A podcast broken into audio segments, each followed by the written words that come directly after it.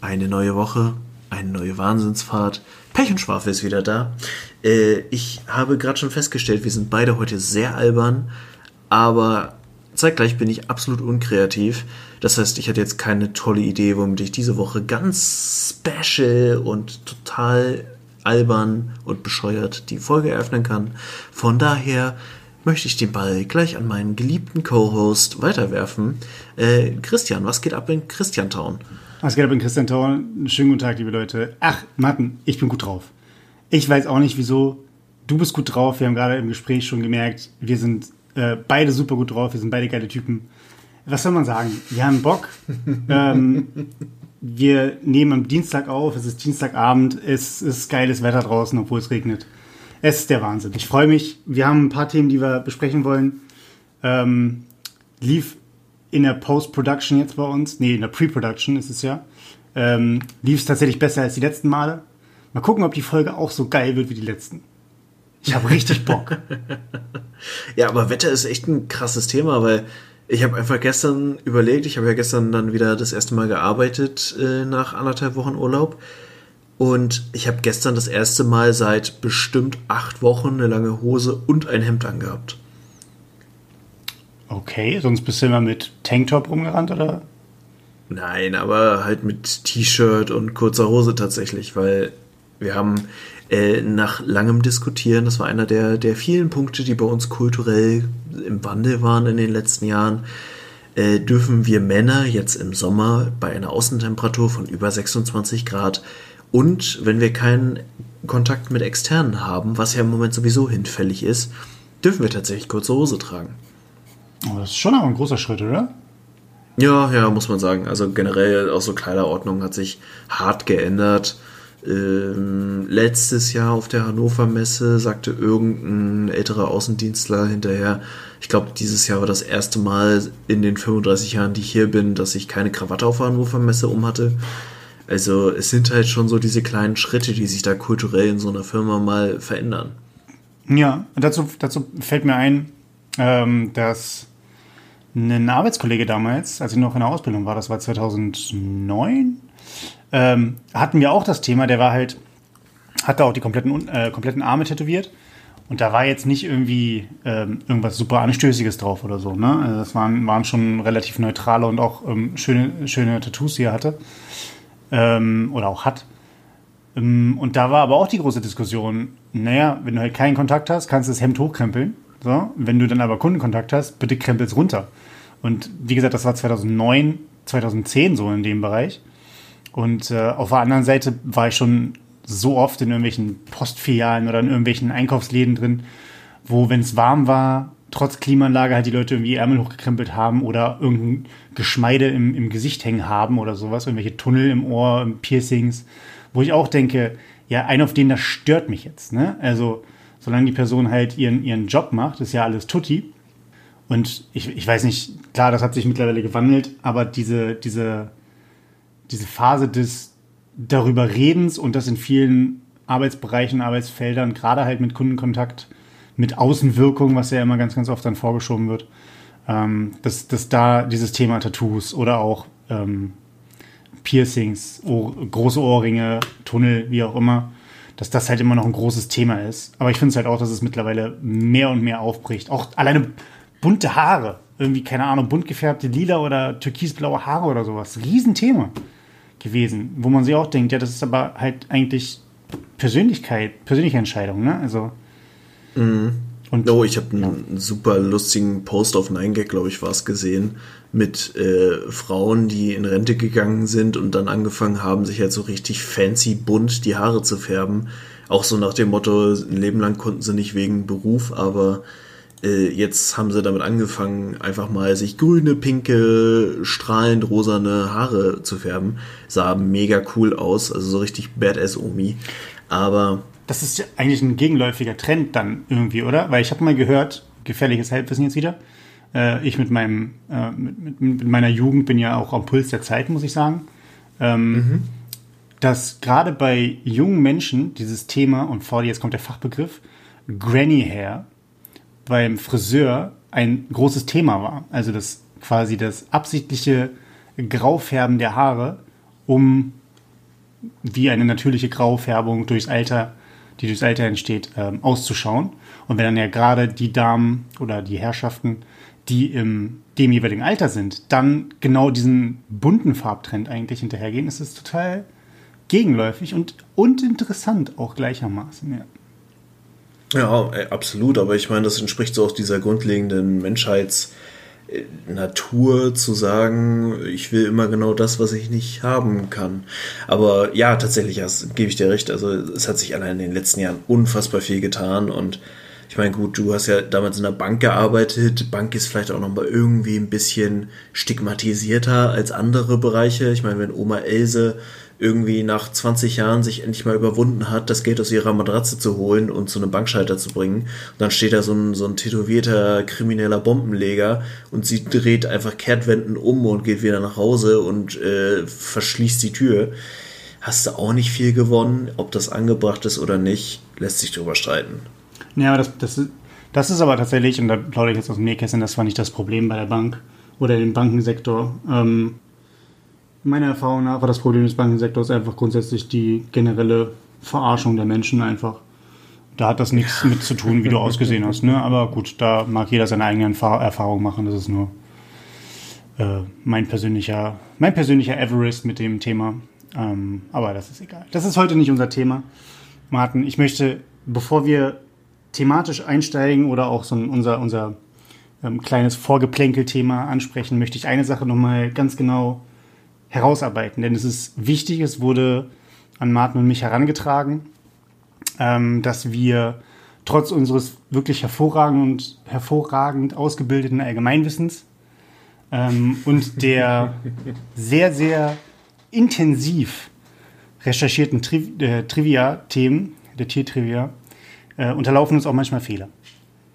Muss man eingestehen, so humble sind wir auch, muss man sagen. Ähm, so, wir sind einfach real. Wir sind einfach real, wir sind einfach nahbar und süß gleichermaßen.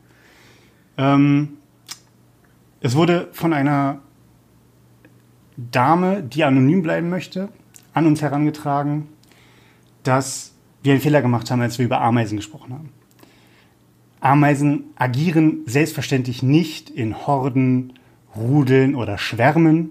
Das ist ja auch vollkommener Quatsch. Ameisen agieren in Kolonien. Ja? Das soll immer ganz klar gesagt sein. Ameisen agieren in Kolonien. So. Für alle Leute da draußen, die jetzt irgendwie in ihrem Bio-Aufsatz geschrieben haben, also Zitat Pech und Schwafel, Ameisen horten. So. Für alle Kids, die jetzt da irgendwie eine 6 für kassiert haben, sorry. Nächstes Mal Wikipedia nutzen.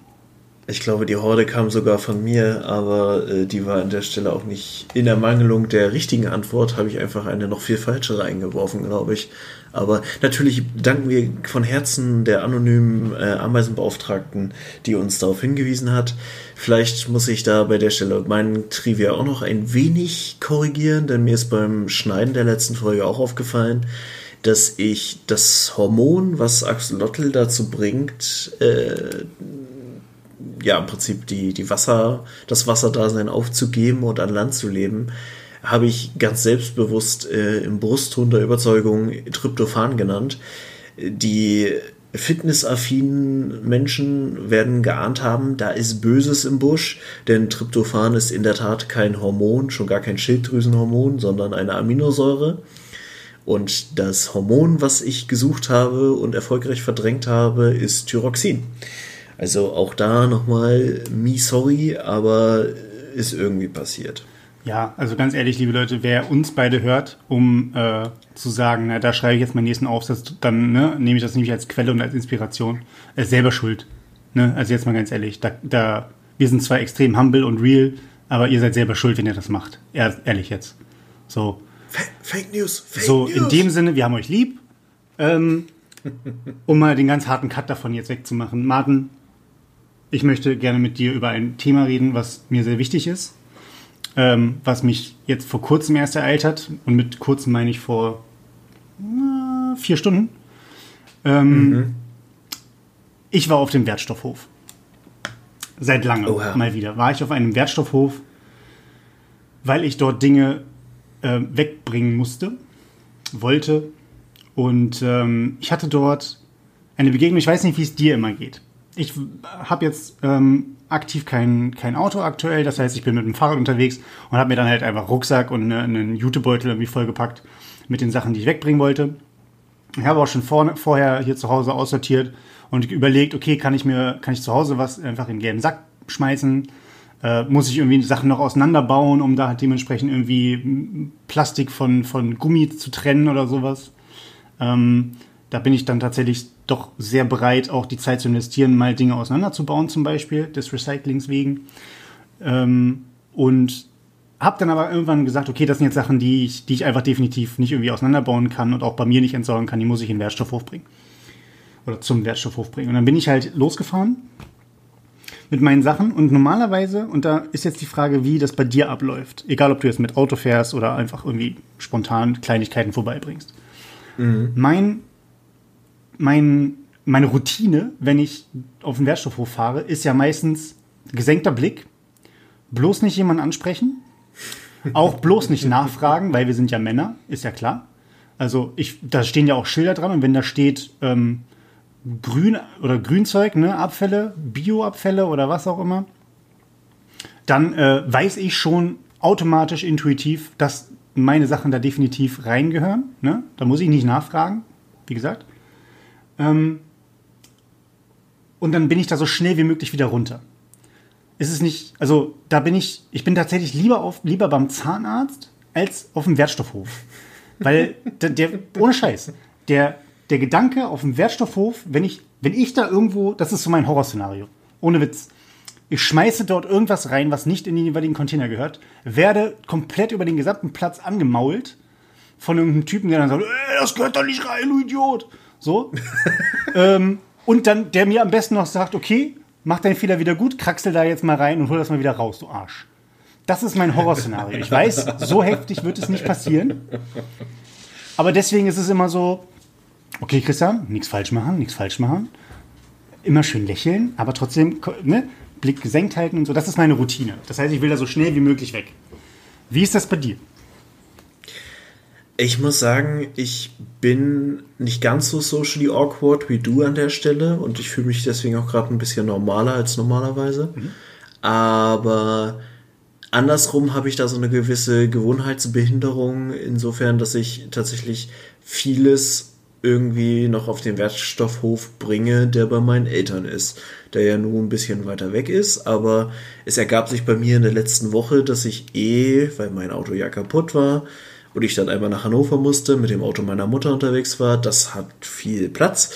Dann habe ich, weil ich ja noch jede Menge Scheiß auch in meiner Garage stehen habe und den Platz demnächst auch brauche in meiner Garage, äh, das Auto vollgeladen mit zwei Schränken und einem Spiegelschrank aus dem, also so Badscheiß halt, den ich loswerden wollte.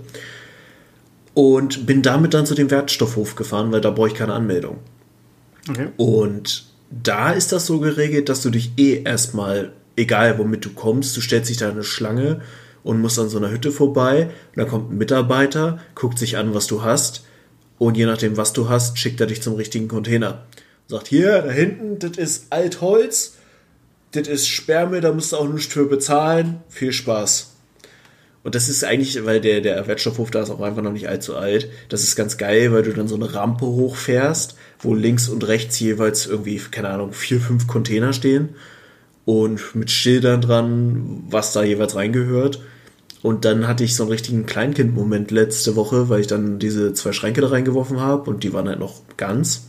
Und da kam so ein Typ mit so einem kleinen Radlader. Und an diesem Radlader war ja im Endeffekt ein riesiger Metallblock vorne dran. Also man sah halt richtig auch, dass der Radlader schon ganz schön damit zu tun hatte, dieses Gewicht auszugleichen. Und im Endeffekt hat er nichts anderes gemacht und es hat ihm auch sichtlich Spaß gemacht, mit diesem Radlader von Container zu Container zu fahren und davon oben immer das Ding mit möglichst viel Karacho auf, den, auf das Zeug in den Containern fallen zu lassen, um es kaputt zu machen. Das klingt tatsächlich ziemlich spaßig, muss ich sagen. Ja, ich hatte auch spontan Lust, mich zu bewerben oder zumindest mal zu fragen, was ich tun muss, um das, den, den Job zu machen. Aber vielleicht kann man, ist das ein Schweizer Ding, dass die da jetzt auch sagen können, ey, du kannst nicht nur einfach so Bagger fahren, sondern du kannst auch wirklich irgendwie Sachen zersmashen. Das ist so diese die Mischung aus, ey, hier, du hast, du hast einen Schaufelbagger, äh, schaufel mal den Sand von links nach rechts und der nächste, der kommt, schaufelt den wieder von rechts nach links und wieder zurück und wie auch immer. Äh, und gleichzeitig mit der, obwohl, nee, ich glaube, auch ein Schweizer bietet nicht an, dass du eine Müllpresse bedienen darfst, ne? Mhm. Na, das wäre, glaube ich, ein bisschen unrealistisch. Aber das wäre halt, also das wäre, das wäre doch mal ganz cool. Ja. Äh, musstest ja, du dich sorry. eigentlich vorher anmelden jetzt hier beim Wertstoffhof in Hannover? Nee. Also die, die, ich habe, ich, ich, lese es mir auch immer wieder selber durch, dieses ähm, von der, von der AHA ähm, hier in Hannover, also von der, von der Wertstoffgesellschaft oder Abfallwirtschaft. Ähm, die haben ja so ein, so ein äh, Müll-ABC auf der Website, wo man einfach immer nach bestimmten Schlagworten suchen kann und dann gucken kann, okay, das kannst du theoretisch bei dir in Restmüll packen, ähm, das kannst du zum Wertstoffhof bringen. Und die haben, ich glaube, seit Anfang 2018 gibt es ja diese Regelung, dass du alleine was zum Beispiel Elektro-Großgeräte angeht, also Kühlschrank, Backofen, ähm, mhm. also alles, was, glaube ich, größer ist als eine Mikrowelle, haben sie so gesagt, Faustformel. Ähm, davon darfst du zum Beispiel nur zwei, zwei pro Tag einschicken äh, oder, oder ähm, hinbringen, aber dann halt auch nur an bestimmten Höfen. Also das geht zum Beispiel in Hannover nicht an jedem. Und ähm, das ist die einzige Einschränkung, die ich so gesehen habe. Aber anmelden musste ich mich jetzt definitiv nicht. Und so viel war auch im Endeffekt gar nicht los. Ja. ja, ich hatte ja so quasi Anfang der ganzen Corona-Geschichte das Problem, wie äh, habe ich ja schon mehrfach erzählt. Ich bin umgezogen und äh, hatte dann schon in der alten Wohnung das Problem, dass da noch Möbel standen, die ich eigentlich in Sperrmüll geben wollte und abholen lassen wollte. Aber es gab kein Sperrmüll mehr, weil der einfach ausgesetzt wurde. Okay. Und als es dann wieder losging, hatte ich ja das Problem, dass meine Garage zu war und ich nicht rankam. Äh, da konnte man dann aber wieder Sperrmüll anmelden und die Wertstoffhöfe haben aufgemacht. Aber weil die Leute dann so irre waren, da wirklich in Massen hinzufahren, in Horden hinzufahren. Kolonien? Äh, in Kolonien dahin zu fahren mhm. und neue Kolonien zu gründen auf Wertstoffhöfen, mhm. haben sie einfach dann angefangen, das nur mit Terminbestätigung zu machen. Das heißt, du musstest dich wirklich auch über Wochen vorweg anmelden, um Zeug hinzubringen. Aber dann scheint das ja wieder aufgelöst zu sein. Ja, zumindest wie gesagt, bei dem, zu dem ich hinfahre. Ähm, hat sich dann halt, wie gesagt, auch so ein bisschen, bisschen beruhigt in der letzten Zeit, denke ich mal. Also ich war auch schon länger nicht mehr da. Ich glaube, das letzte Mal war ich wirklich ja, kurz vor Corona da, dass ich ein paar Sachen mitgebracht habe. Aber das ist halt auch immer nur so tragbares Zeug, was ich irgendwie auf dem Fahrrad ein bisschen hinbuxieren kann. Ähm, ja. Ich habe jetzt hab nur gesehen, wo ich auch vorher das nicht genau wusste. Du kannst ja, wie gesagt, auch da mit, nicht nur mit dich selber anmelden, dass du sagst, okay, ich bringe jetzt was vorbei in der und der Größe oder wie auch immer, sondern dass du äh, auch äh, Sperrmüll oder sperrige Sachen, wenn du halt nicht die Möglichkeit hast, das selber hinzubringen, auch abholen lassen kannst. Das heißt, ähm, so wie ich es richtig verstanden habe, manche mögen jetzt vielleicht sagen, natürlich gibt es das schon seit 500 Jahren, ihr Idioten, aber wenn du selber nie in der Situation bist, ähm, weißt es halt nicht. Und ich hatte mal, hatte da dementsprechend auf der Seite gelesen, dass du dann solche, äh, das ist dann kostenpflichtig, ich weiß nicht, wie viel es kostet, aber ein bisschen kostet es, dass du dann so Aufkleber kriegst. Das heißt, du stellst dann im Endeffekt deinen Kühlschrank einfach an die Bordsteinkante, klebst da den Abholaufkleber drauf und dann kommen die halt vorbei und laden das Ding ein. Mhm. Ähm, ist halt auch nicht verkehrt, wenn du es halt nicht ins Bermuda-Dreieck stellen willst, um zu hoffen, dass es irgendwie weg ist. Ähm, und dann kannst du es halt auch einigermaßen von einer Zeit time. Das, äh, dann hast du halt einen Korridor, äh, einen Zeitkorridor, wo du es halt abstellen kannst. Ähm, ja. Finde ich ganz gut, vor allem, weil ein Kumpel gerade genau an diesem Problem war, dass der halt, der Kühlschrank ist kaputt gegangen und der, gut, der hat einen Fahrstuhl über sich, wohnt im siebten Stock und ähm, da hat er sich halt einen neuen bestellt. der neue Kühlschrank wurde halt auch bis an die Bordsteinkante geliefert. Dann war es auch erstmal so, okay, den muss ich jetzt erstmal irgendwie ein paar Stufen hochkarren, äh, um halt überhaupt in den Fahrstuhl dann reinzukommen. Und halt, wie kriege ich den alten, alten Kühlschrank halt aus der Wohnung raus, ne? Und da äh, wird wohl das die richtige Lösung sein dass man das abholen lässt.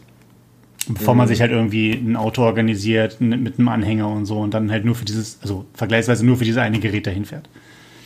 Ja, ich glaube auch, da habe ich jetzt mal wieder so einen richtig, so einen, so einen, so einen typischen, ich habe mich total verschätzt Fehler gemacht, weil genau das hatte ich eigentlich vor, dass man, dass ich mir jetzt Sperrmüll anmelde und den restlichen Scheiß, den ich noch in der Garage stehen habe, dann abholen lasse. Und dann habe ich, wollte ich das online buchen, die Tage, und dann war das nächste Datum, glaube ich, der 10.9. 10.9., 18.9. und 25.9. oder so hatte ich zur Auswahl. Ja. Ich gedacht, nee, das ist aber viel zu lange, was soll der Scheiß? Ja. Dann leih ich mir lieber einen Hänger und bringe den Scheiß wieder selber weg. Ja. Ich wette, bis ich mal die Zeit habe, einen scheiß Hänger zu leihen, ist es wahrscheinlich schon lange Dezember gewesen. Also. Ja. Ähm, das ist halt aber die, die Frage genau, ob es halt bei euch auch rumsteht, ne? Oder ob du einfach sagst, ähm, es tut niemandem weh, klar, es wäre cool, wenn es weg wäre, aber. Ja, also akut, äh, wie in der letzten Folge angedeutet, habe ich mir eventuell ein neues Motorrad gekauft. Nein. Und ja, und äh, ja, im Endeffekt habe ich jetzt nur die Schritte vertauscht, weil die ganze Scheiße mit meinem Führerschein habe ich ja jetzt auch schon irgendwie mehrfach ausgebreitet und äh, wollte dann sowieso, sobald ich den Führerschein habe und meine alte Maschine entdrosselt habe, wollte ich sie verkaufen und mir dann eigentlich zu Beginn diesen Jahres was Neues holen.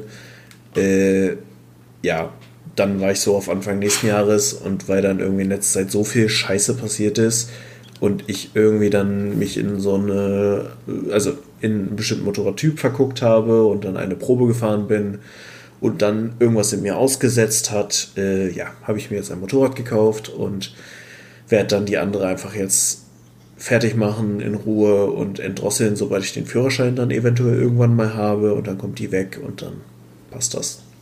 Ja. Ja, und aber um, um die Maschine dann auch eben unterstellen zu können, werde ich die auf jeden Fall in der Garage lagern und ja, von daher brauche ich dann auch zumindest so viel Platz, dass ich die dazwischen schieben kann, aber das sollte inzwischen sogar wieder gehen. Da steht zwar jetzt noch eine Couch drin, aber Couch und Motorrad sollte passen. Ja, sonst kann man ja bei Harley Davidson mal nachfragen, ob die irgendwelche äh, Kla Klappdinger haben. Also so wie die Klappfahrräder, vielleicht gibt es eine Klapp-Harley. Ähm, dass man, also ich meine, ja, ne, macht vielleicht Sinn. Äh, aber die Frage ist, äh, hast du, wenn du auf dem Wertstoffhof warst, hast du mit den Leuten geredet? Also außer, dass er jetzt dich eingewiesen hat oder gesagt hat, ja, da, Sperrmüll, da. Nö, eigentlich nicht. Eigentlich bin ich wie immer mit meinen AirPods durch die Gegend gerannt und habe äh, mit niemandem groß geredet. Hast du jemals ein komisches oder auch ein sinnvolles Gespräch auf einem Wertstoffhof geführt? Also überhaupt großartige Interaktionen mit den Kolleginnen und Kollegen vor Ort geführt? Mit den Mitarbeitern eher weniger. Das Einzige, woran ich mich so düster erinnere, ist, dass es, bevor es den Wertstoffhof, den ich eben beschrieben habe, bei meinen Eltern gab, gab es einen Wertstoffhof äh, quasi ein Stück weiter und das war so eine, so eine Kombination, so eine ganze Weirde aus Sandkuhle und Wertstoffhof. Und da konnte man, wenn man dann eh schon mal einen Hänger hatte, und irgendwie, keine Ahnung, gerade mal irgendwie einen Haufen Scheiß wegbringen wollte und gedacht hat, auch jetzt, wenn man schon mal hier ist, kann man auch nochmal so einen, so einen Anhänger voll Sand mitnehmen. Okay. Dann war man da genau richtig aufgehoben. Und äh, das war dann immer so richtig geil, weil sie dann mit so einem Radlader kamen, wo irgendwie drei Tonnen Sand drin sind und haben dann auf den Hänger, wo irgendwie 800 Kilo vielleicht maximal zugelassen sind, einfach diese drei Tonnen fallen lassen und haben sich wirklich tierisch gefreut, wenn dieser ganze Anhänger darunter begraben war und man dann als Privatperson quasi wieder zusehen durfte, ob das Auto dazu in der Lage ist, diesen Hänger da rauszuziehen. Aber das war so schon das Äußerste der Gefühle, was ich da an weirden Stories zu berichten habe. Okay. Vielleicht ist das auch so eine, also vielleicht ist das so eine spezielle Art von Menschen. Also nicht, dass man von Anfang an, sobald man ähm, bei der, sagt man eigentlich noch stumpfen Müllabfuhr oder wie heißt es heutzutage? Ich wüsste da kein Abfallwirtschaft, Ab Gemeinschaft für Abfallentsorgung oder für, wie auch immer. Auf jeden Fall, dass die Kolleginnen und Kollegen, dass es halt so eine spezielle Art von Mensch ist, die sich dort bewirbt. Auf der einen Seite und vielleicht auf der anderen Seite der Job selber einen halt zu so einem richtigen, zu so einem richtigen äh, Charakter macht. Also meine, meine Erfahrungen sind jetzt mit, mit, ähm, mit den jeweiligen Personen von, äh, die auf den Wagen immer unterwegs sind, beziehungsweise irgendwie in Wertstoffhöfen arbeiten, jetzt auch begrenzt. Ich hatte heute einen Kollegen da, das muss ich erzählen. Das, das, das war so, so extrem funky ist es gar nicht, aber für mich war es trotzdem so ein bisschen interessant, weil ich mit dem halt fünf Minuten geredet habe. Also er hat geredet, ich habe zugehört ähm, basically. Und ich hatte halt einfach Sachen dabei, die, wo ich nicht genau wusste, wo sie hin sollen. Ne? Ich habe dann irgendwie so ein paar Elektrogeräte, die nicht mehr funktionieren. Da wusste ich, okay, Elektrogeräte mit Akku, ohne Akku. Das ist alles da ausgeschildert gewesen und man kann sich ja teilweise auch schon orientieren, was halt da liegt. So, dann schmeißt halt dein Zeug dazu. Jetzt mhm. hatte ich aber dabei so, ähm, zwei so, so, so Gummigriffe, mehr oder weniger. Also das ist so, so ein, so ein äh, Hartgummi gewesen. Und halt tatsächlich ähm, ganz stumpf so ein, so ein, einfach so ein, so ein großes Gummiband, teilweise, wo man so irgendwelche Sachen, wenn man die auf einen Gepäckträger schnallt oder sowas, hat man noch mal so ein Gummiband, was man so rüberziehen kann. Davon hatte ich so ein paar, die halt einfach ausgeleiert sind, wo ich dachte, okay, kommen halt weg. So. Und äh, laufte halt so rum und dann war ich in der Situation, wo ich sage, okay, fuck, ich will es jetzt halt nicht irgendwo reinwerfen oder sowas, hab, dann hätte ich ein schlechtes Gewissen. Ähm, sondern ich frage halt einfach, wo das Ding rein soll. So, dann ist es halt so. Gehe auf den Typen zu und ich so, ja, Meister, wie schaut's aus? Hier, guck dir die beiden Dinge an, wo sollen die rein? Ich habe keine Ahnung, ich will halt irgendwie das richtig machen. Und dann guckt er mich eiskalt an. Ja, du, also, wieso bist du deswegen hier? Ab in Hausmüll damit. und, und ich so, naja, ich war mir halt nicht sicher, sonst hätte ich die halt in Hausmüll reingepackt. Aber deswegen bin ich halt hier. Und er dann halt so, ja, du, also, das, du kannst dir die Faustregel merken. Es gehören, gehören genau zwei Dinge nicht in Hausmüll. Alles, was ausläuft und giftig ist, also Batterien, Chemikalien, irgendwelche komischen äh, hier Shampoos und sowas, das nicht rein. und kein Bio. Der Rest kann da alles rein. Metall, äh, keine Ahnung, irgendwelche Gummischeiß, kannst du alles in Hausmüll reinknallen. Äh, und dann hat er mir erzählt, wie der, wie der ganze Scheiß bei denen quasi so rausgefiltert wird. Irgendwie mit Magneten, die über die Bänder fahren, um Metall rauszufiltern. Dann äh, gibt es wohl eine Art Verwesungssensor, der halt wirklich tatsächlich Bio-Zeug sogar noch rausfiltert. Mhm. Äh, dann gibt's, und der hatte dann, wie gesagt, fünf Minuten hat er da geredet, geredet und ich stand dann da und ich so, äh, es ist zwar super interessant und ich höre dir gerne zu, aber ich will einfach nur den Scheiß loswerden jetzt. So, lass mich gehen. Und wie gesagt, ich ein bisschen Smalltalk mit dem habe ich so gemacht, was das angeht. Habe mich halt immer versucht, so ein bisschen aus der Affäre zu ziehen, weil ich halt weg wollte. Immer so mit dem, mit dem Spruch, naja, ja, danke, ich, ich will es halt ja auch richtig machen, so nach dem Motto. Ne? Also danke, dass du mir das erzählst und mh, hm, friss mich nicht. Ähm, und er hat halt original, und das war irgendwie cool, und deswegen ist es halt hängen geblieben, deswegen erzähle ich das jetzt auch so ausführlich. Der hat halt original als ich dann äh, das Zeug rein weggeworfen habe und dann gefahren bin mit dem Fahrrad, dann habe ich halt nochmal Ciao gesagt und in dem Moment hat er halt hinterhergerufen, äh, danke, dass du dir das angehört hast und äh, quasi mit so einer Weitsicht an, an Mülltrennung rangegangen bist.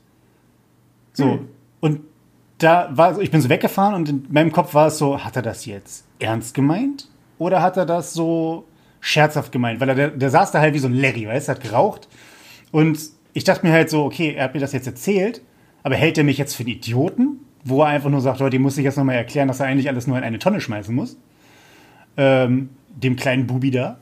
Oder ähm, hat er das ernst gemeint? Ich konnte es überhaupt nicht einschätzen. Ich bin aber jetzt mit, mittlerweile der Meinung, dass er es ernst gemeint hat. Und das fand ich dann tatsächlich eigentlich so ganz nett. So. Ja, kann ich mir auch gut vorstellen, weil ich meine, ich glaube, Müllabfuhr ist völlig unironisch einer der, der unterbewertetsten Jobs, die wir so haben, in, generell in, in Gesellschaften. So, wenn die Jungs mal irgendwie nicht, nicht kommen oder ihren Job nicht machen, dann geht schon so eine ganze Tagesordnung einfach mal völlig über den Jordan. Irgendwann gab es das doch vor ein paar Jahren mal in Italien oder so, mhm. wo die Müllabfuhr gestreikt mhm. hat und einfach innerhalb von zwei, drei Wochen war da einfach komplett das ganze Land an der Wand gefahren das ist, also ich kann mir schon gut vorstellen, gerade wenn du da auf so einer, auf so einem Wertstoffhof arbeitest und ich meine, der, der gemeine Deutsche ist auch tendenziell relativ scheiße gegenüber solchen Menschen und hat einfach so, so, eine, so eine ganz komische erzdeutsche Attitüde. Vielleicht sind das die Preußen in uns oder so. Äh, solche Leute dann einfach erstmal unnötig anzukacken wegen jeder Scheiße. Mhm. Und äh, ich glaube einfach, wenn du denen dann einfach mal höflich begegnest und dann auch noch durchaus angebrachte Fragen stellst, dann kann ich mir schon vorstellen, dass dem das auch einfach mal gut getan hat, ein, ein normales Gespräch zu führen. Ja, ja, vor allen Dingen, wenn du halt normalerweise so wie ich daran gehst, im Sinne von bloß mit niemandem reden, bloß irgendwie die Leute ignorieren, sodass sie dich nicht ansprechen. Ähm, wenn du dann halt so nur so einen typischen Christian hast, der da rumrennt, oder alle Leute irgendwie nur mit ihren Autos anfahren, da ihre, ihr Laub und ihre, ihre Äste und noch ein paar, paar äh, Toaster wegwerfen und dann halt einfach wieder fahren, dann hast du halt aber auch nur deine Kollegen, mit denen du halt irgendwie dann äh, rumgammelst, mit denen du wahrscheinlich auch nicht mehr groß viel zu reden hast. Äh, ja, kann ich mir auch schon vorstellen, dass es dann relativ irgendwie langweilig wird, obwohl es halt einfach ein sehr, sehr wichtiger Job ist. Ähm, der, wie du meinst, ja, ja finde ich auch halt sehr, sehr, wahrscheinlich noch sehr, sehr negativ behaftet ist, so allgemein, ne, von wegen so, ja, die, die Leute halt in Orange, die haben halt den ganzen Tag mit Müll zu tun, ja, aber ähm, ist halt das Elementarste, ne? Und so wie du meinst, ich glaube, in Italien war das das Problem, dass sie halt eine Woche lang nichts abgeholt haben, Alter, und das sah aus. Und es hat halt auch dementsprechend gestunken und ähm, war halt komplettes steht Chaos. Überall ne? Steht überall rum, genau, rollt auf die Straße, wenn der Wind kommt und der ganze Scheiß. Also, ähm, da können wir uns echt glücklich schätzen, dass es vor allen Dingen halt auch jede Woche oder alle zwei Wochen, je nach Abholrhythmus, halt immer ganz glatt läuft. Und es war halt irgendwie eine, eine coole, coole kleine Alltagserfahrung heute für mich zumindest, ähm, von der ich unbedingt berichten wollte. Ja, also muss man ja auch einfach mal, äh, irgendwie finde ich den Gedanken gerade einfach auch sehr spannend. Ich meine, wenn irgendein Thema gerade richtig publik und modern ist und das jetzt unabhängig von Corona oder beziehungsweise Corona bedingt es nur indirekt, aber so Umweltschutz und äh, globale äh, Global Warming und die ganze Grütze ist halt ein Riesenthema und hat auch absolut zu Recht immer mehr Bedeutung. Und da sind solche Menschen auf Wertstoffhöfen, die Mülltrennung betreiben, die solche Anlagen betreiben, die da wirklich tagtäglich am Machen sind, am Schaffen sind, sind da irgendwie im Grunde an vorderster Front. Mhm. Ja, eben, genau. Und ich meine auch, das, das entwickelt sich ja auch halt alles weiter. Also ich meine, davon kriegt man halt nur nichts mit. Zum Beispiel, dass irgendwelche, ähm, irgendwelche äh, Sammelanlagen oder sowas, also was dann grundsätzlich mit dem Müll passiert, sobald man ihn selber rausgestellt hat. Also das, da denkt man ja nicht drüber nach, ne? Und dass da insgesamt halt auch sehr, sehr viel Wissenschaft und Arbeit halt einfach drin steckt hinter dem Ganzen. Also ich kann mich nicht mehr genau daran erinnern, was das, was ähm, alles erzählt wurde, aber irgendeine Doku über ähm, halt so Müllpressen oder Müllverbrennungsanlagen und sowas und wie die halt arbeiten. Das ist ja nicht einfach nur, naja, da werden halt irgendwelche Beutel in irgendeinen riesen Topf geworfen und dann wird das Feuer darunter angemacht. Sondern da, da ist halt einfach viel, viel mehr Strategie hinter, viel, viel mehr Technik und ähm, die Leute, die da arbeiten, sind halt einfach nicht irgendwelche Leute, die auf einen Knopf drücken und dann brennt's, sondern da steckt halt einfach viel, viel mehr hinter und das ähm, weil wenn immer, wenn von Klimaschutz und von, von sowas geredet wird, kommt immer so, ja, was müssen wir alles politisch machen und technische Innovationen sind doch besser als politisches, politische Restriktionen und so ein Blödsinn. Aber halt genau diese, diese kleinen, vergleichsweise kleinen Schritte sind halt irgendwie diejenigen, die ähm, den Kohl dann irgendwie fett machen. Ja. Denke ich mal. Na gut, aber so viel zum Thema Müll. Äh, vielleicht machen wir da auch nochmal eine Sondersendung draus. Zumal mir gerade nebenbei ich bin nebenbei noch am Handy am gucken. Ähm, nebenbei gerade jemand äh, einen Link geschickt hat zu einer Aktionsseite, das am 30.08., also in fünf Tagen, in einem Stadtteil in Hannover quasi eine, ein Clean-up-Event stattfindet, um diesen ganzen Müll, der in irgendwelchen Badeteichen und Parks und sowas steht oder irgendwelche ähm, Shopping-Carts, die halt irgendwie, äh, wie heißt der Scheiß, Einkaufswagen, Einkaufswagen, mhm. die halt irgendwo umgefallen wurden oder liegen, stehen und liegen gelassen wurden, dass die komplett einfach mal aufgesammelt werden. Ähm, geht ja, um 10 Uhr los. An der Brücke der Wunsdorfer Landstraße für alle Leute, die mitmachen wollen. Finde ich eine sehr, sehr gute Idee. Ähm, weil das ist auch eine Sache, die mich immer auf eine Palme bringt, wenn Leute Sachen halt, äh, wenn sie irgendwo grillen, öffentlichen, auf öffentlichen Grünflächen oder in irgendwelchen Teichen und sowas, ey, räumt halt euren Scheiß weg. Ne? Also nehmt euch eine Mülltüte mit, packt es dort rein und wenn der Mülleimer voll ist, stellt den zu einem Müll, Müllbeutel daneben. So, es kann halt nicht sein, dass du einfach sagst, ja, fuck it, ich schmeiß es irgendwo einfach ins, ins Gras. So, das, okay, aber das verfolgen wir nicht weiter, weil sonst raste ich hier noch aus. Okay. Oder wir können es wirklich schon die große Müllsonderfolge nennen. Vielleicht nennen wir sie ja so. Also ich meine, eine halbe Stunde haben wir jetzt ja auch schon. Also von daher, ähm, Hälfte habt ihr geschafft, Leute. Jetzt kommt aber das eigentliche Thema, Martin. Darüber wolltest du reden, yes. das ist deine Herzensangelegenheit. Ich bin jetzt quasi nur Deko. Ähm, werde mich einschalten, aber das ist dein Baby. Ja, es ist ein Thema, was mich einfach auch schon im Grunde mehr oder weniger bewusst mein Leben lang verfolgt. Und es ist einfach auch eine Frage, die mir vorhin mal wieder so kam. Und da habe ich gedacht, äh, in Anbetracht dessen, es ist eine neue Woche. Wir haben wieder einen wundervollen Bildungsauftrag in einer Stunde Pech und Schwafel vor uns. Deswegen wollte ich einfach mal die Frage in den Raum stellen. Christian, könntest du dir vorstellen, selbstständig zu arbeiten? Aktuell nein. Okay, und das war die Frage. genau so. Nee, ähm, also grundsätzlich kann ich es mir vorstellen, wenn ich denn dementsprechend genau nochmal ausgelotet habe, was ich eigentlich genau machen möchte, ähm, dass ich ein Thema habe, wo, wo ich wirklich ähm, so leidenschaftlich hinterstecke und dafür brenne, dass ich sage, da passt alles. Also es muss dann halt dementsprechend wie so ein, wie so ein Venn-Diagramm, es muss halt irgendwie die Schnittmenge sein zwischen der Markt ist dafür da, das Thema, dafür brenne ich, dass ich halt wirklich von einer Selbstständigkeit her so viel Zeit und Arbeit und halt ähm, mein, mein, Herzblut da reinstecken kann und möchte. Ähm, genau, der Bedarf muss da sein, also der Markt muss da sein. Und ich muss mich damit halt einigermaßen über Wasser halten können. Also es muss halt auch wirklich dann was abwerfen. So.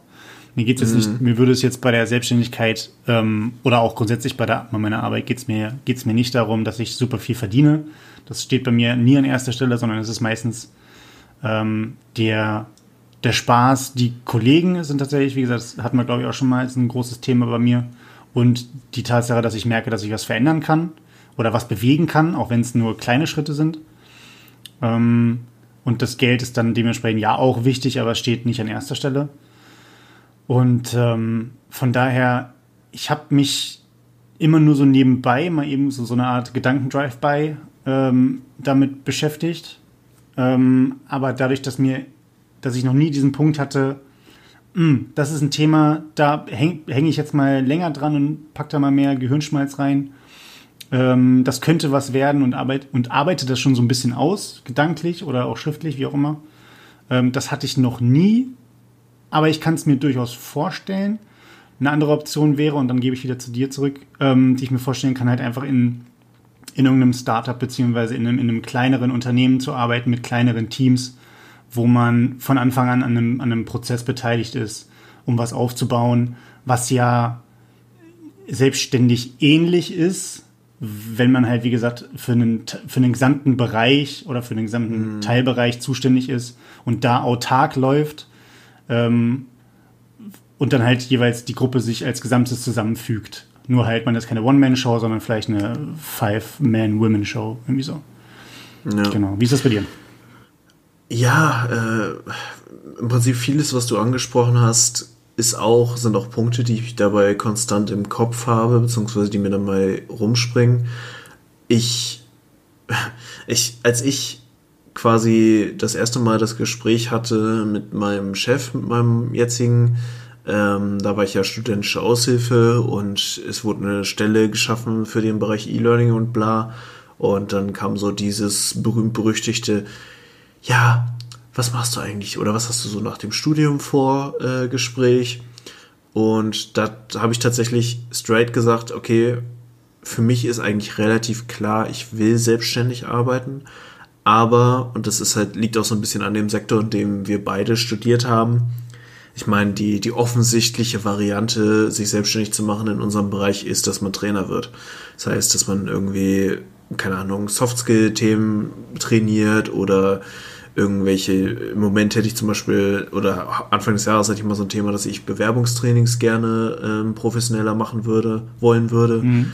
und äh, vor allem auch im Schulkontext machen wollen würde. Einfach weil es ein super wichtiges Thema ist, so Berufsorientierung an Schulen. Ähm, aber ich habe mich da mit vielen Trainern unterhalten, weil auch da fand ich, waren wir ganz gut aufgestellt bei unserem Institut dass wir viele Leute da hatten, die Seminare für uns gegeben haben, die aber aus der Wirtschaft kommen ja. und Trainer sind. Ja. Und die haben fast alle ähnliche Dinge berichtet, nämlich, dass wenn du sofort einsteigst, du dir viel zu viel aufbürdest, du einfach überhaupt nicht Nein sagen kannst, weil du noch kein Gefühl dafür hast, wie viel Geld muss ich verdienen, um über die Runden zu kommen und dann halt einmal so hart gegen die Wand fährst und dann lernst du irgendwann so mit deinen Kräften zu haushalten und wirklich dir auch mal Freizeit zu gönnen und nicht jeden Auftrag anzunehmen auf Krampf, weil die Qualität leidet halt auch, wenn du dich von Training zu Training zu Training hangelst, ohne irgendwas vor- oder nachbereiten zu können in voller Länge. So. Ja. Und ähm, ein Rat, den mir einer der Menschen dann mal gegeben hat und die Metapher benutze ich bis heute, die er dazu mir gesagt hat, ist, es ist auch einfach gut, gerade wenn man im Wirtschaftssektor Trainer oder Coach oder irgendwas in, in diesem Konglomerat an Tätigkeiten sein möchte, wenn man so einen gewissen Steigeruch an sich hat. Das heißt, wenn man selber ein paar Jahre auf dem Buckel hat, in dem man innerhalb eines Unternehmens gearbeitet hat und äh, so ein bisschen berichten kann, okay, das und das habe ich selber schon gemacht und deswegen kann ich euch dabei helfen, euren Job besser zu machen. Mhm. Und das ist sehr bei mir hängen geblieben. Das war auch so ziemlich das, was ich damals zu meinem Chef gesagt habe. So, ich will erstmal ein paar Jahre nach dem Abschluss, den ich bis heute nicht habe, äh, Hust, ähm, will ich erstmal in einem Unternehmen arbeiten, will quasi dieses Leben in einer Organisation, dieses Dasein in einer Organisation haben. Und äh, das mache ich ja nur inzwischen auch schon seit, oh Gott, drei Jahre, mhm. ziemlich genau. Und ähm, aber irgendwann wird der Punkt kommen und das sind halt auch wieder Punkte, wo ich merke, und ich, das finde ich irgendwie ein ganz spannendes Thema. Ich weiß nicht, ob du dich daran erinnerst, dass wir mal irgendwann im Master das Thema berufliche Sozialisation hatten. Mhm. Und das, muss ich sagen, war so ein Ding, wo bei mir sofort die Transferleistung angesprungen ist, weil das bei mir hundertprozentig hinkommt. Weil ich komme ja aus einem Haushalt mit zwei selbstständigen Tierärzten, die zusammen eine Praxis haben. Das ist wirklich Selbstständigkeit in Extremform. Die arbeiten, sind, die haben rund um die Uhr Notdienst. Die, irgendwer muss immer da sein, um die Praxis zu machen und ist auch ein Leben, was ich in der Form für mich bewusst nicht gewählt habe. Also ich habe auch bewusst gesagt, dass ich nicht diesen Weg gehen werde. Aber ich merke, dass ich in einer Organisation und wie vielleicht hier und da schon mal durchgedrungen ist, arbeite ich auch in einem relativ konservativen Haus, was, wenn auch sehr im Wandel ist. Aber ich fühle mich da sehr beengt. Mhm. Ich fühle mich extrem beengt von so einem Thema Zeiterfassung und klarer Zeitarbeitsre also Arbeitszeitregelung. Du musst Montag bis Donnerstag so und so lange arbeiten und du machst eine Dreiviertelstunde Pause und freitags darfst du dann ein bisschen weniger arbeiten, machst aber auch deine Dreiviertelstunde Pause und auf die Scheiße habe ich sowas von keinen Bock, ne? Weil es ist so bescheuert und so utopisch, dass Menschen irgendwie 8 Stunden 15 am Tag produktiv arbeiten und freitags dann nur noch 7 Stunden. So, das ist so unnatürlich, das ist so widersprüchlich. Und das ist zum Beispiel so ein Punkt, der mich extrem stört. Ich finde es genauso wie du sehr cool, mit Menschen zusammenzuarbeiten, auch in großen Organisationen zusammenzuarbeiten, einfach weil ich vom Typ her in, im Arbeitskontext ein starker Netzwerker bin, mhm. ich immer ein gutes Ohr und Auge für Leute in der Organisation habe und gerne auch irgendwie so über Abteilungen hinweg in Projekten zusammenarbeite oder einfach mal mich austausche und idealerweise gehen beide Parteien hinterher auseinander und haben was gelernt, was sie in ihrer Tätigkeit weiterbringt, so. Ja, okay. Aber das ist halt was, das hast du nicht in der Form, wenn du selbstständig bist beziehungsweise nicht so tagtäglich. Ja. Wir haben ja auch gerade nebenbei, als du, als du erzählt hast, quasi auch den, den Punkt mit, das, äh, wo du von deiner, von deiner Arbeitsstelle und was dich da nervt, ähm, habe ich mir einfach nur kurz so zwei, drei Stichworte aufgeschrieben und ich weiß nicht, das ist vielleicht eine Sache, äh, vielleicht habe ich es auch falsch verstanden, aber dieses Thema, eigentlich ist gar nicht zwingend notwendig, dass man ähm, in die wirkliche Selbstständigkeit geht, also eine, eine One-Man, One-Woman-Show wird, sondern es würde auch schon für den persönlichen Bedarf oder für deinen persönlichen Bedarf hilfreich sein, wenn du sagst, dass die Eigenständigkeit innerhalb deiner Arbeit oder innerhalb deines Arbeitsbereichs, wenn die einfach gewährleistet ist bzw. erhöht wird, dann bräuchtest du, hättest du gar nicht diesen, okay, mit meinen Anforderungen ist der einzige Ausweg mehr oder weniger Selbstständigkeit, sondern ich könnte auch sagen, scheiß auf Selbstständigkeit, wenn mein Arbeitsplatz, an dem ich aktuell bin, mir mehr Eigenständigkeit, mehr Verantwortung, mehr Freiheit ermöglicht. Oder mhm. ist, bist du, bist du so auf wirkliche Selbstständigkeit verschossen, dass du sagst, das, darauf wird es hinauslaufen? Oder kannst du diesen anderen Ausweg, wenn sich denn da irgendwas Ideelles formt, sei es bei deiner aktuellen Firma oder woanders, dass du sagst, na gut, dann kann auch die Selbstständigkeit halt einfach mal komplett hinüberfallen. Ja gut, das waren jetzt halt ein paar Faktoren, aber bei weitem auch noch nicht alle, die mich irgendwie Richtung Selbstständigkeit bringen. Weil das Problem, was ich in Organisationen halt auch so empfinde, und das halt nicht nur in meiner jetzigen Arbeitsstelle, auch, sondern auch in anderen Arbeitsstellen, die ich vorher hatte, ist, dass da immer so ein gewisses Kontrollspektrum mit rumspringt. Das heißt, äh, du, es ist immer so dieser Gedanke dabei, oder nennen wir es mal, es, es herrscht immer, und das gar nicht mal bewusst, so ein Menschenbild im Hintergrund, zu sagen, ja, die, die Leute kriegen hier ihr Geld, aber arbeiten die auch wirklich, sind die auch wirklich produktiv und wollen die auch wirklich äh, irgendwie was verändern? Eine Zeiterfassung halt, ne?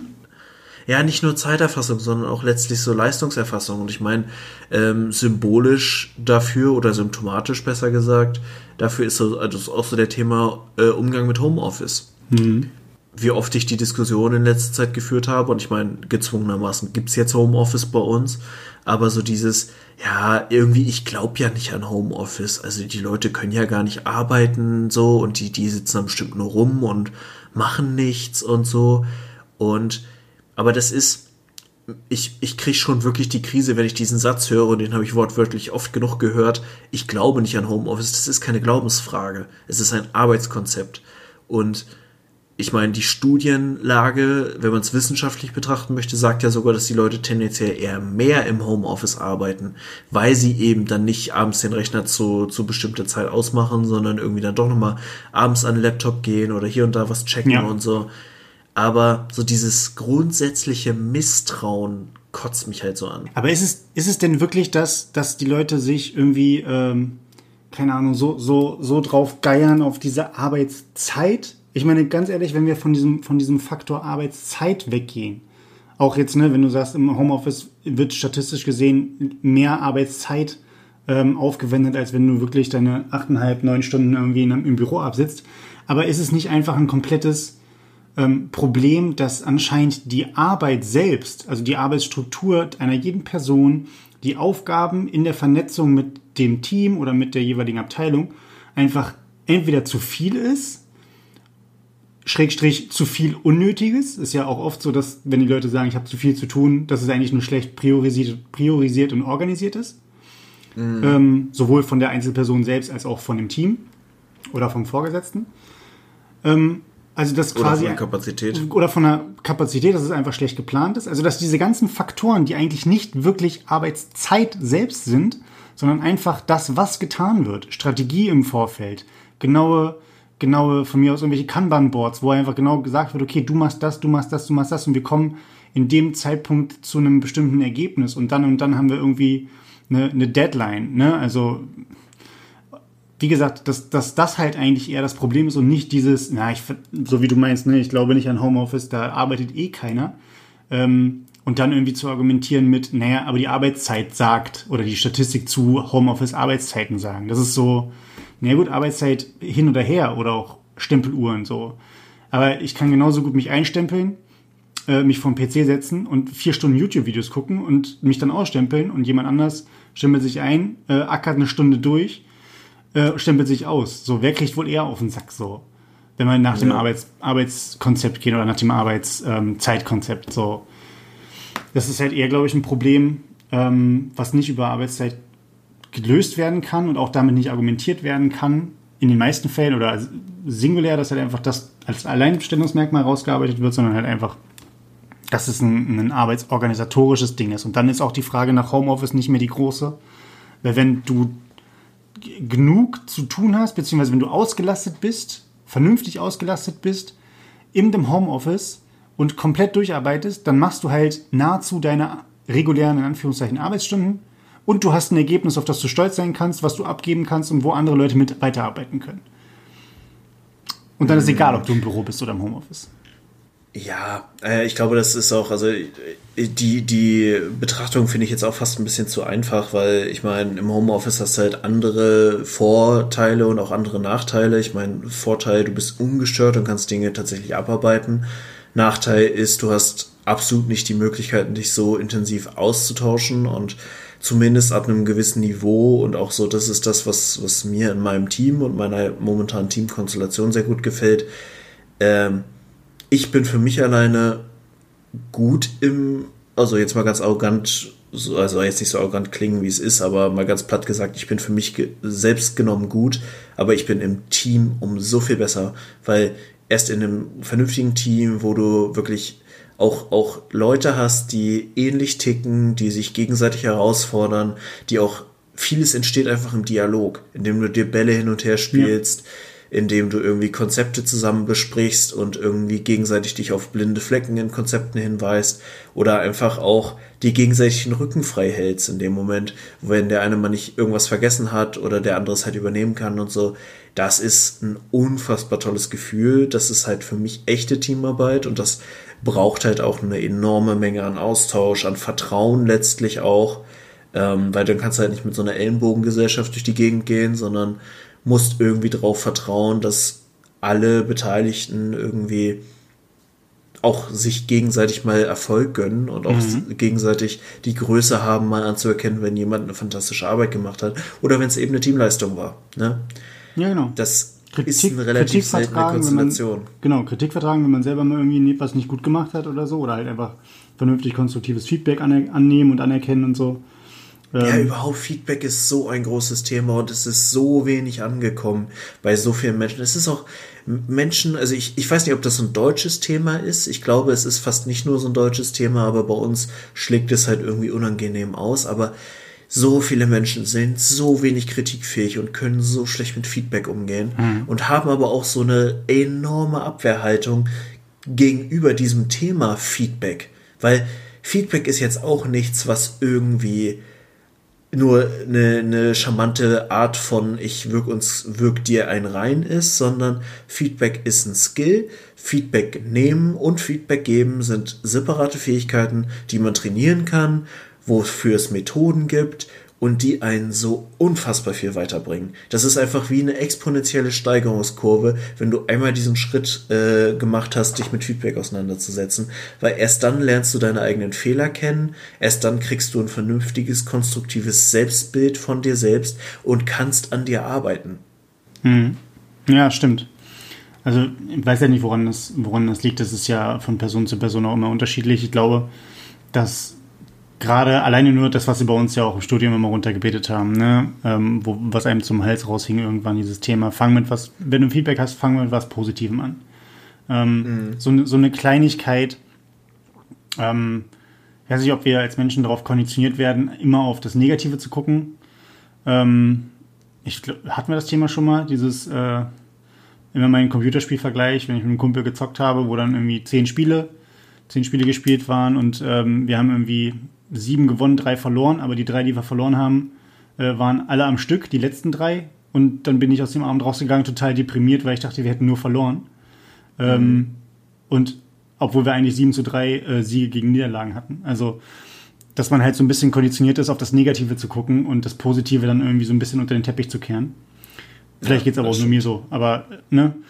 Ähm, und da halt, wie gesagt, ich habe das auch wieder gemerkt, wenn ich, wenn ich persönlich jetzt mit, mit Personen in Interaktion gehe bei mir, und ich bin ja für den, für den Bereich ähm, interne Kommunikation und Digitalisierung bei uns zuständig.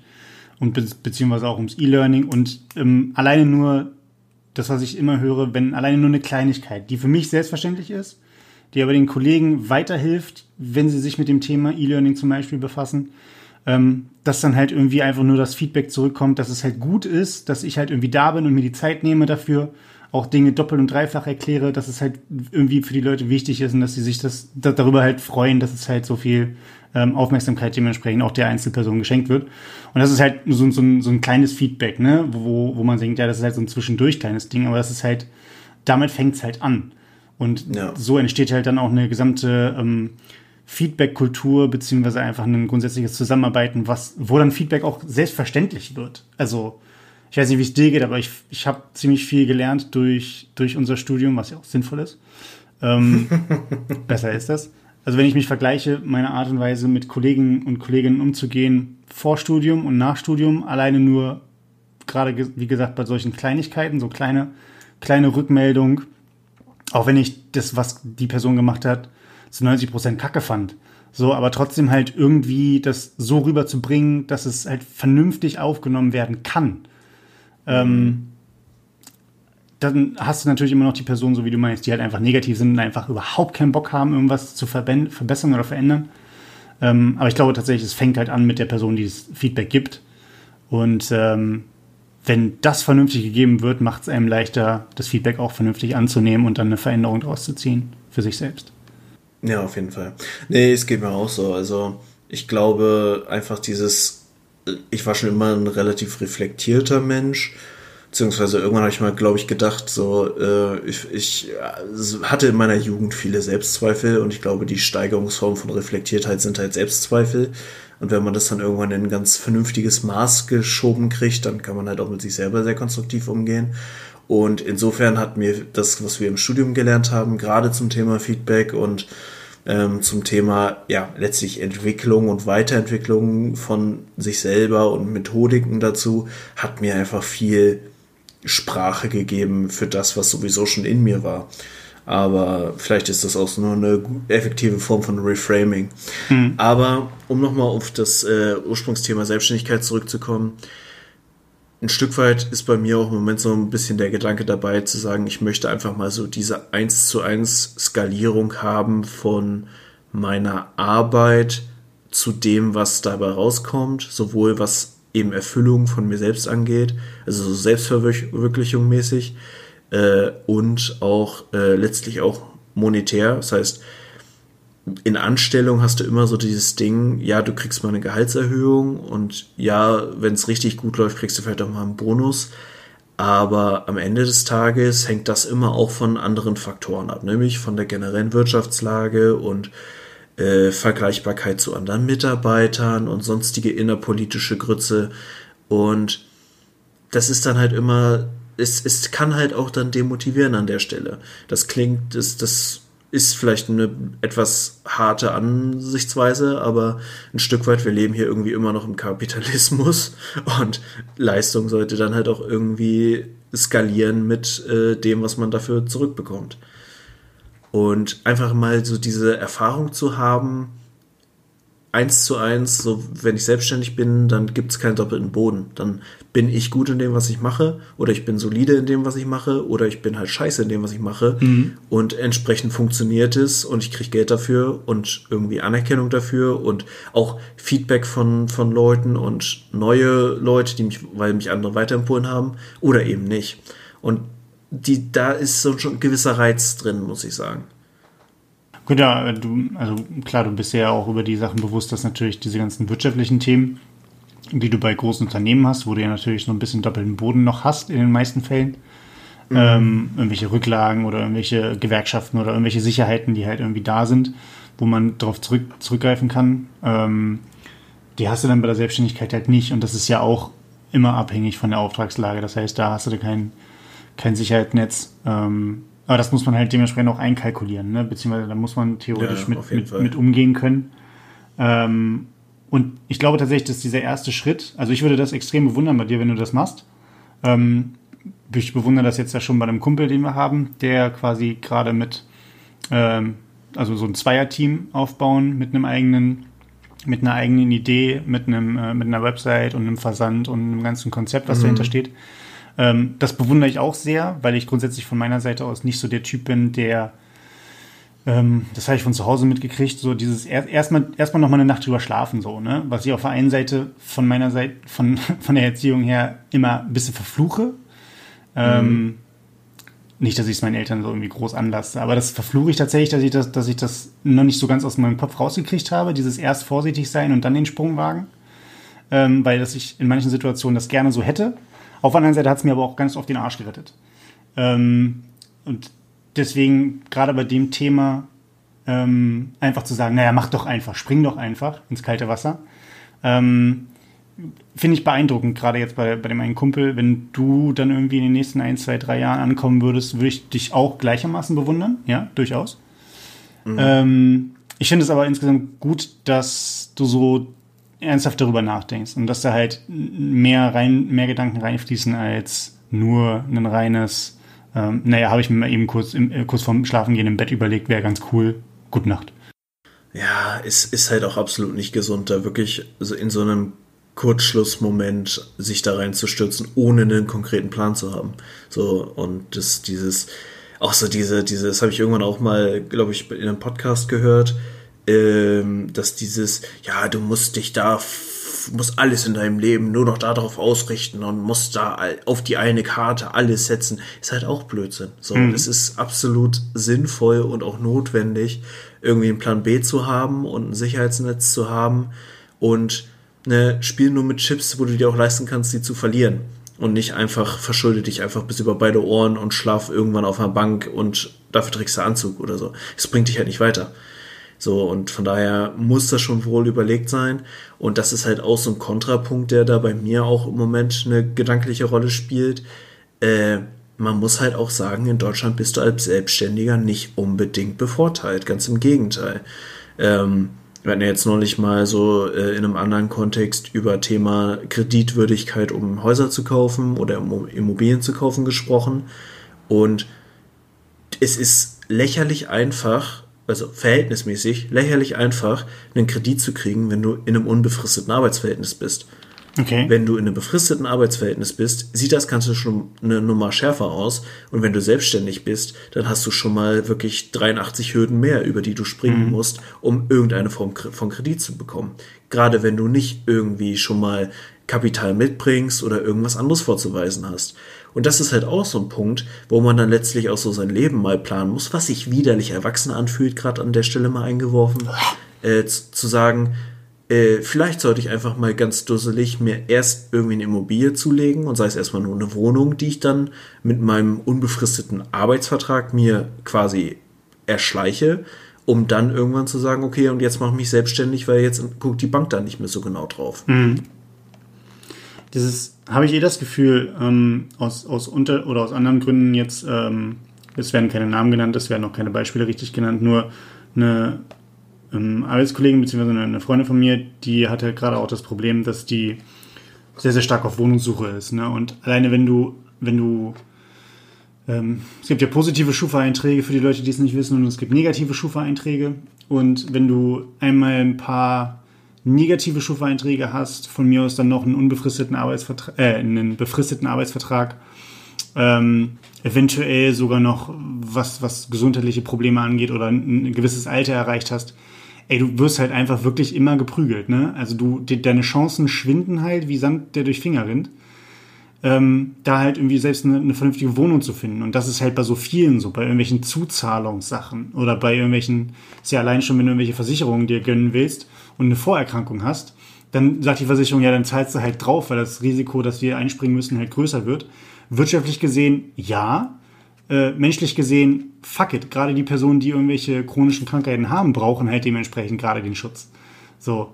Ja. Ähm, und da ist halt so eine Sache, da, da ist halt das rein wirtschaftlich denkende und kapitalistische System halt, was den als, als Norm den gesunden, jungen, äh, um die 30-jährigen Menschen, der Vollzeit 40 Stunden arbeitet, äh, in einem, in einem ja, entweder lang, langzeitig, langfristig befristeten Arbeitsvertrag oder halt einen unbefristeten Arbeitsvertrag als Standard nimmt, ähm, das bricht halt dann irgendwann einfach hart zusammen, beziehungsweise macht den Leuten halt einfach das Leben super schwer. Ja, exakt. So. Und, äh, aber deswegen gibt es ja jetzt, für alle Leute, die es noch nicht wussten, eine Studie, beziehungsweise den Versuch mit dem bedingungslosen Grundeinkommen, wofür man sich bewerben kann. Ich weiß den Link gerade nicht. Ähm, aber Leute, könnt ihr auf jeden Fall mal googeln. Äh, ich meine gelesen zu haben, dass es irgendwie eine Million Anträge in den ersten 70 Stunden gab. Mhm. Ähm, äh, für dieses Experiment. Unter anderem meinen auch, ja. Ich habe mich da tatsächlich jetzt am Wochenende auch angemeldet. Ah, du Schmarotzer, also oh, Spaß. Ähm, Nein, ähm, ich finde das Thema halt unfassbar witzig. Also was heißt witzig? Es ist das völlig falsche Wort dafür. Es war gedanklich gerade wieder äh, falsch abgebogen, aber nee, ich finde das Thema bedingungsloses Grundeinkommen unfassbar wertvoll mhm. und bin auch gerade dabei und an der Stelle auch nochmal Buchempfehlung. Äh, Utopien für Realisten ist ein fantastisches Buch. Wenn man mal ein bisschen quasi modern, historisch begründete Utopien, wie gesellschaftlicher Wandel aussehen kann, sich reintun möchte. Ähm, ich habe es tatsächlich bisher nur bis zu dem Teil, der sich eben mit bedingungslosem Grundeinkommen auseinandersetzt, gelesen. Mhm. Aber da werden halt enorm viele auch real existierende Beispiele der letzten Jahre genannt, wie ein bedingungsloses Grundeinkommen diverse gesellschaftliche Probleme, die wir haben, einfach lösen würde. Und zwar ziemlich entspannt lösen würde. Und es gibt auch schon ein paar Studien, die dazu gelaufen sind. Es gibt paar, äh, eigentlich fast durchgehend nur positive Ergebnisse dieser Studien. Mhm. Und insofern äh, finde ich es auch einfach wertvoll und ich habe mich nicht nur darauf beworben, ähm, äh, die, diese Studie zu machen, sondern man kann sich dann auch gleich quasi mit als Auftraggeber eintragen und kann sich mit, ich glaube, das niedrigste sind irgendwie 5 oder 10 Euro im Monat, mhm. an dieser Studie beteiligen. Cool. Und finanziert dann quasi die Studie und ja. das Grundeinkommen, was letztlich dann, weil das Ganze ist ja, wie gesagt, eine Studie. Es ist, glaube ich, 120 Leute kriegen dann dieses Grundeinkommen von 1000 Euro im Monat für drei Jahre und 1120 oder 1020, ich weiß nicht, irgendwie die Komplettstichprobe ist, glaube ich, 1300 Leute oder 1400 Leute oder so, äh, werden äquivalent dazu befragt, aber kriegen dieses Einkommen nicht. So, und so okay. haben wir dann wirklich mal eine groß angelegte Studie zum Thema bedingungsloses Grundeinkommen und wie es eben auch quasi Lebenswege beeinflusst. Genau, und das ist ja auch so eine Sache, dann, die auch wieder auf so Selbstständigkeit halt abzielt, beziehungsweise Selbstständigkeit sehen wir ja in der Form immer als ähm, Anstellungs- und Geldbeschaffungsform. Ähm, vielleicht ist da auch dann in dem Zusammenhang Selbstständigkeit einfach der falsche Begriff, aber auch einfach dieses Selbstverwirklichungsthema kommt dann ja auch rein. Ne? Ähm, mhm. Macht man selbstständig oder wird man selbstständig, wenn man sich selbst verwirklichen will mit dem Thema, was einem am Herzen liegt, was man ja auch tun könnte in der Theorie, ähm, wenn man ein bedingungsloses Grundeinkommen bekommen würde. Oder bin ich halt selbstständig, weil ich gerade irgendeine eine super Geschäftslücke oder eine Marktlücke entdeckt habe und da in die Nische reinschlagen kann. Äh, dann Auftragsbücher voll sind und ich halt Kohle machen kann ohne Ende, aber ich hänge nicht mit dem Herzen dran. So. Aber das ist, ne, gibt es ja nicht eine Variante, die besser ist oder schlechter ist, aber gerade dieses Thema ähm, Grundeinkommen ähm, ermöglicht halt auch da unterschiedliche Wege. Aber das ist ein, das ist, äh, würde jetzt den Rahmen sprengen, wenn wir uns, glaube ich, da wieder langhangeln. Ähm, ist aber auch ein cooles Thema für, für irgend noch mal, für noch mal eine Diskussion.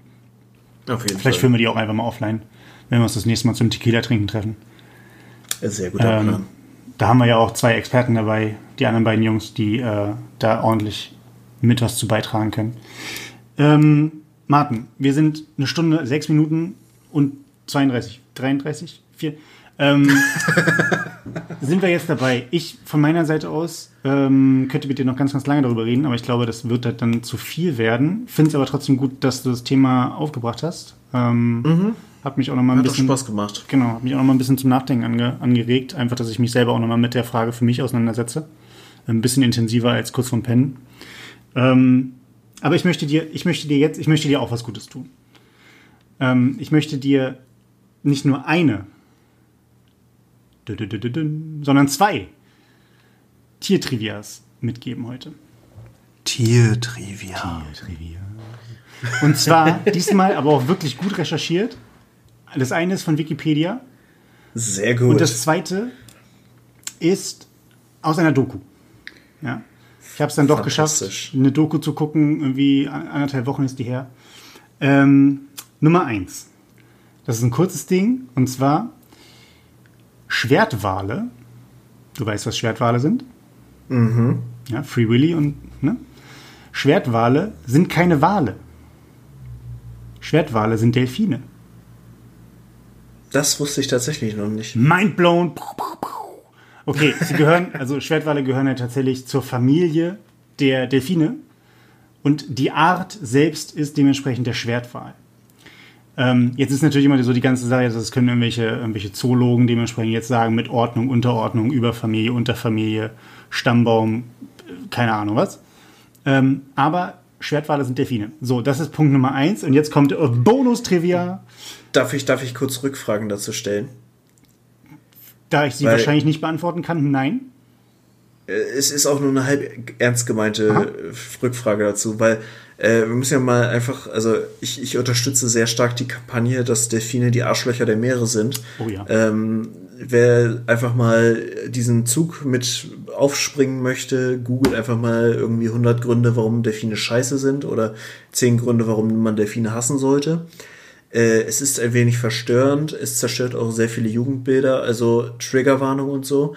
Aber Wale sind ja tendenziell schon relativ entspannte Tiere dahingegen. Ich meine, sie nehmen das Mikroplastik aus dem Meer, sie fressen irgendwie nur Gemüse.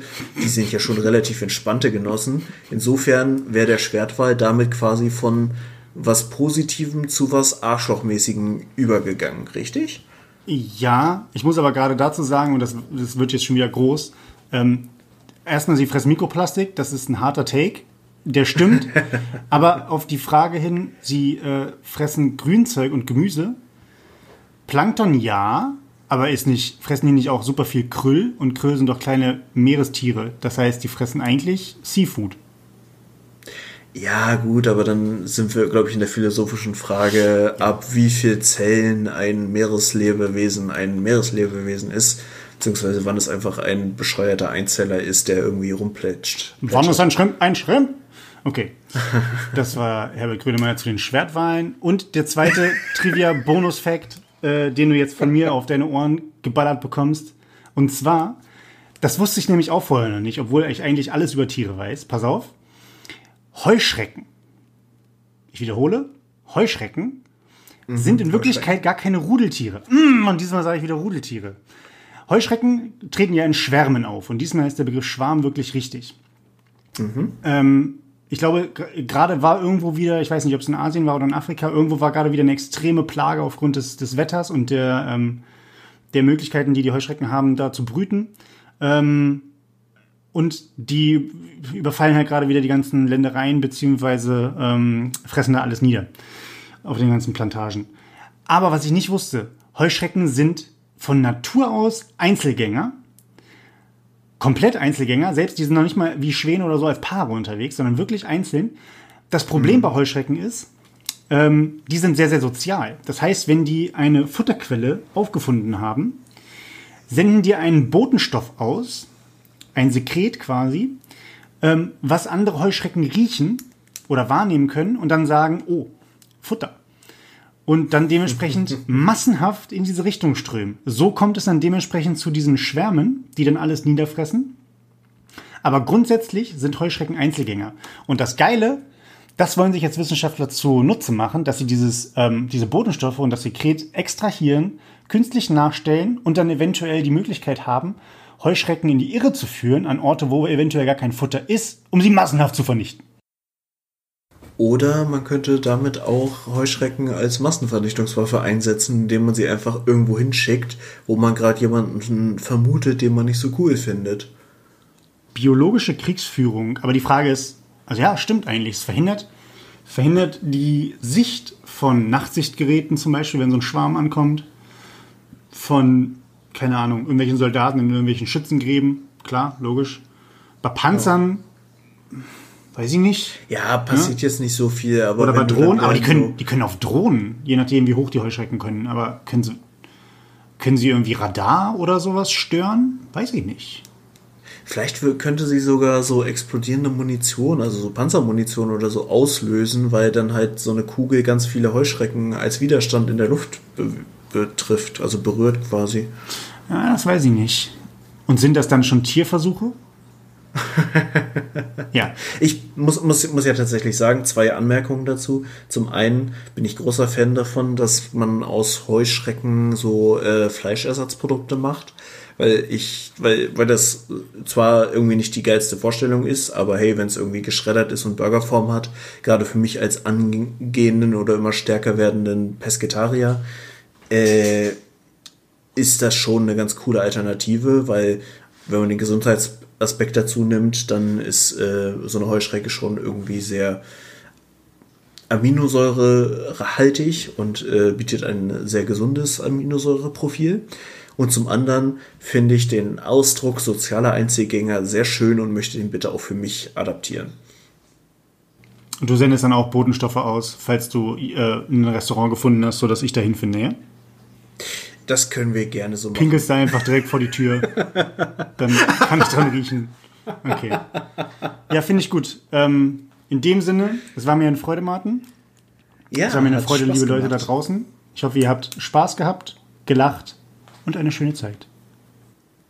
Ja, äh, nochmal der Hinweis, uns gibt es auch auf Instagram. Dort kann man uns auch tendenziell kontaktieren. Das heißt, wenn ihr irgendwelche blödsinnigen Anmerkungen oder auch konstruktive Anmerkungen äh, zu dem Blödsinn, den wir so erzählt haben, habt, dann immer her damit. Wir gehen da gerne auch mal in die Diskussion und freuen uns einfach drauf, äh, wenn euch das Gespräch so gut gefallen hat, wie es mir gerade gefallen hat.